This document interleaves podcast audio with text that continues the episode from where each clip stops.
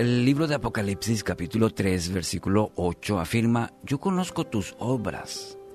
He aquí he puesto delante de ti una puerta abierta, la cual nadie puede cerrar, porque aunque tienes poca fuerza, has guardado mi palabra y no has negado mi nombre.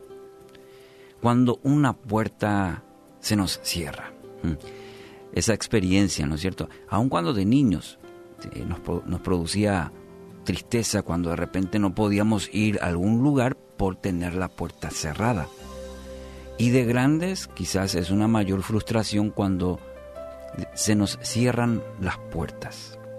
Y esta, esta expresión en situaciones difíciles, donde hay que esperar con paciencia, eh, se suele escuchar, solemos mencionar también eh, que no se nos abre ninguna puerta o que se nos cerró la puerta. Eh, mayormente afirmaciones como todas las puertas se me cierran, dando la idea de que ya no hay solución, en la cual uno abrigaba, abrigaba quizás alguna esperanza. Y esto mayormente deja una desesperanza, una frustración muy importante en la vida. En nuestro texto de hoy, el apóstol Juan, con un mensaje claro a la iglesia de Filadelfia, le da unas palabras alentadoras que también son para, la tomamos para nosotros en este tiempo. Quisiera que lo tomes a tu vida en la mañana de hoy. Lo primero que afirma Dios es que conoce nuestras obras. Mira, no hay mejor estímulo, aliento, esperanza en nuestra vida el hecho de saber que Dios conoce nuestras vidas, conoce todo, todo nuestro esfuerzo, como así también nuestra frustración, nuestro temor, nuestra angustia por la cual venimos atravesando. Él conoce toda tu vida, conoce nuestra vida.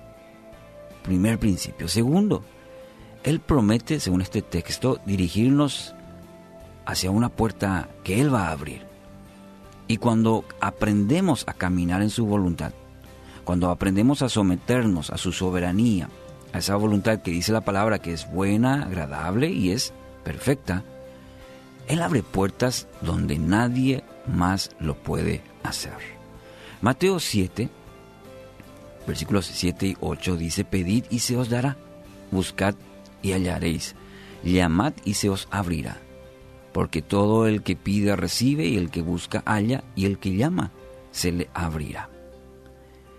Y aquí viene el aspecto fundamental de este, este principio en este texto. Aunque tienes pocas, eh, poca fuerza, has guardado mi palabra y no has negado mi nombre. Es decir, aunque vinieron los momentos difíciles, quizás el cansancio, tanto físico o espiritual, y quizás a punto de tirar la toalla, este ha guardado la palabra de Dios. Fue su roca firme cuando hizo de ella su meditación, su guía y fortaleza. Reconoció a Dios como su Señor y Salvador, proclamó su nombre y no lo negó. Y resultado de eso justamente son los dos aspectos anteriores. Amigos, cuando le rendimos totalmente a Dios nuestras vidas, aprendemos a conocerle a través de su palabra, desarrollamos una intimidad con Dios, Él hace su obra maravillosa. Él abre puertas de bendición sobre tu vida. Juan 19 dice, yo soy la puerta, el que a mí entrare será salvo. Dios te dice, esa palabra te la recuerda hoy, yo soy la puerta, el que por mí entrare será salvo. Él es puerta de salvación. Así que en esta mañana quiero animarte a hacer esa oración de reconocer que quizás esa puerta que hoy se nos cierra es para que nos volvamos a Dios. Esa puerta es Dios mismo, permitiendo que Él sea nuestro Señor y nuestro Salvador.